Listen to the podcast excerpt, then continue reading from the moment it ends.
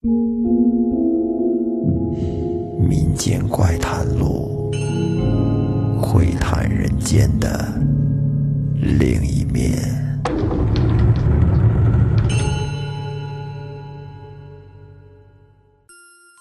欢迎收听《民间怪谈录》，我是老岳。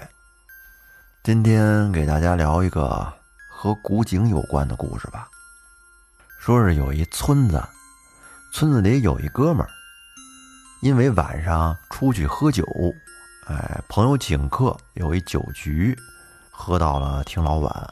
回来的时候呢，天都已经黑了。咱们都知道，这村子它不像城市，一到晚上灯火通明、亮亮堂堂的。村子不是，而且村子里面有很多人都睡得比较早。因为大家白天得出去干活啊，干农活、种地，所以说晚上是休息时间。再加上村子里边也没有什么娱乐场所，村民们也不过什么夜生活，所以说啊，大家都睡得比较早。这哥们晚上回来有点喝大了，醉醺醺的，路都走不直了，晃晃悠悠的，边走边哼着歌，就往自己家里的方向走。就在他走到离家不远，在路过一个院子的时候，忽然他好像听见有人在喊救命。这哥们当时就愣了一下，那酒瞬间就醒了一大半了。他记得这个院子已经是很长时间没有人住了，在没人住的院子里面，怎么可能会有喊救命的声音呢？是不是自己喝多了产生了幻觉了？然后这哥们站在原地，就竖起耳朵这么仔细听。过了一会儿，又听到一个女人的声音，而且声音很虚弱：“救命！救命啊！救救我！”这声音也不大，断断续续的。这哥们儿全身打了一个激灵。大半夜的，谁会跟没有人的房子里边喊救命呢？这会儿他想起了老人们说的一个老话，说晚上走夜路的时候，如果说要是听到有人叫你，或者说是有人拍你肩膀，或者是用什么其他的方式吸引你注意的，这个时候千万不能好奇，也不能接茬。哥们儿，这下子吓得不轻啊！他也不想知道里面的人是谁，他什么都不想管。但是那个声音还是断断续续的响起，让他听得毛骨悚然。然后这男的惊恐的大叫了一声：“有鬼呀！”便飞快的跑回了家。回到家里，这哥们儿就大病了一场，病了好几天，躺床上。昏昏沉沉的，后来好不容易醒了过来，逢人就说那个院子里面有鬼。晚上他听见了凄厉的女鬼的叫声。人们听他这么说，都很害怕呀，特别是住在那个院子旁边的几户人家。渐渐的，在晚上能听见这个叫声的人，可就不止一个了。有好多人晚上路过这个院子的时候。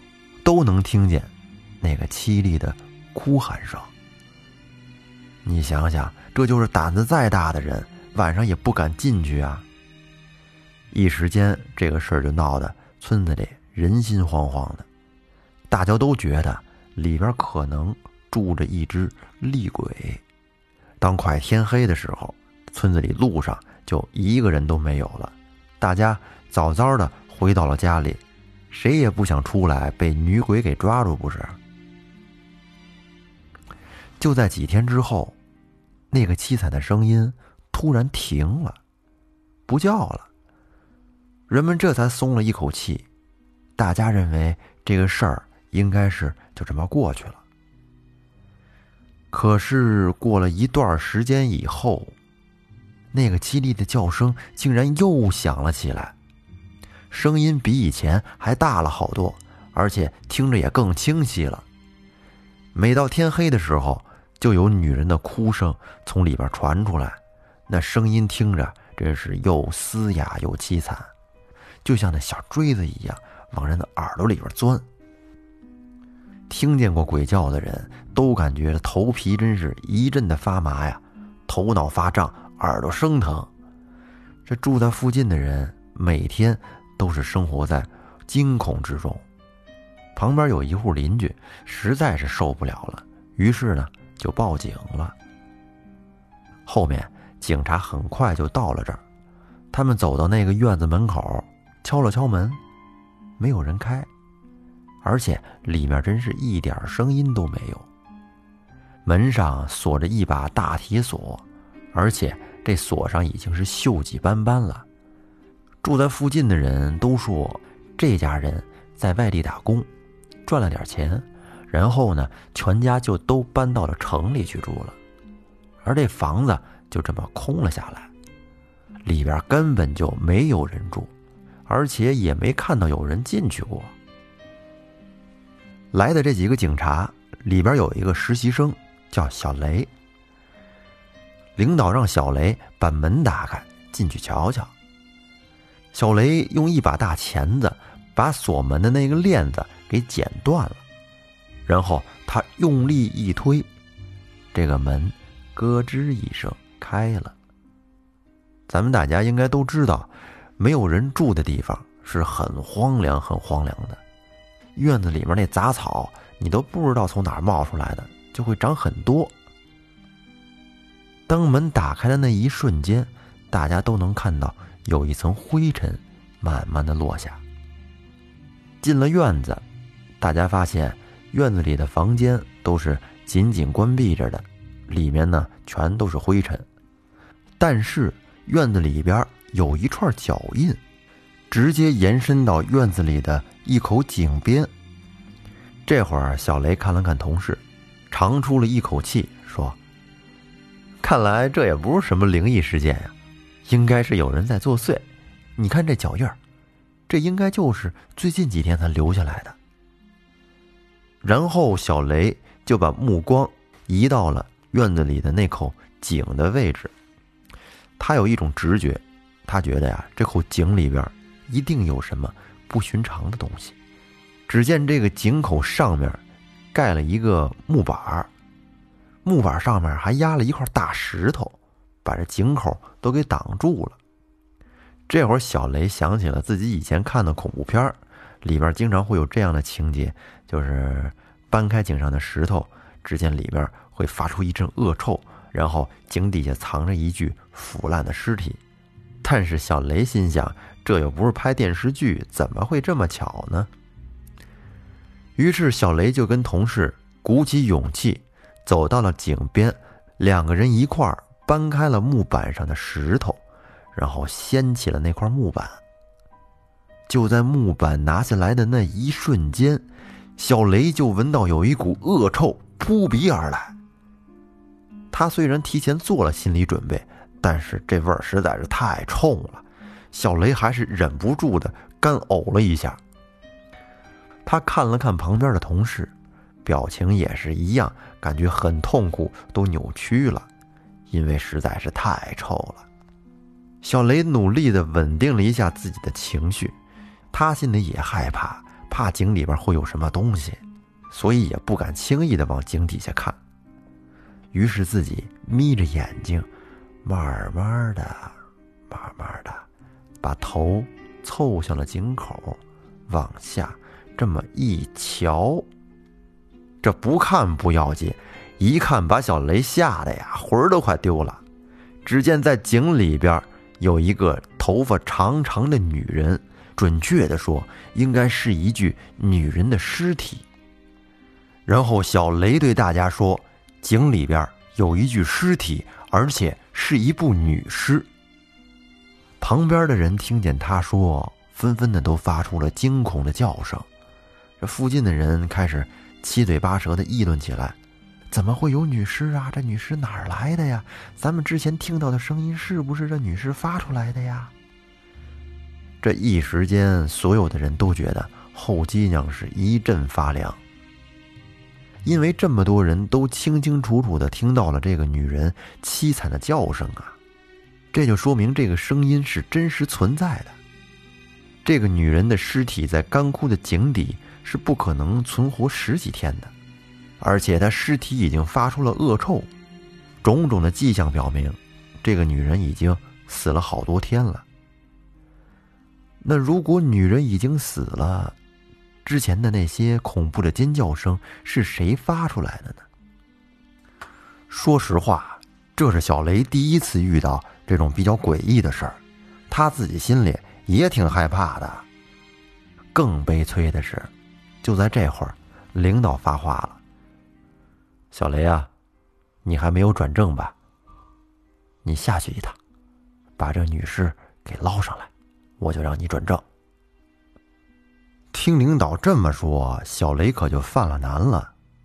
紧接着，领导又严厉的说：“小雷，作为一名警察，你可不能有害怕的事情。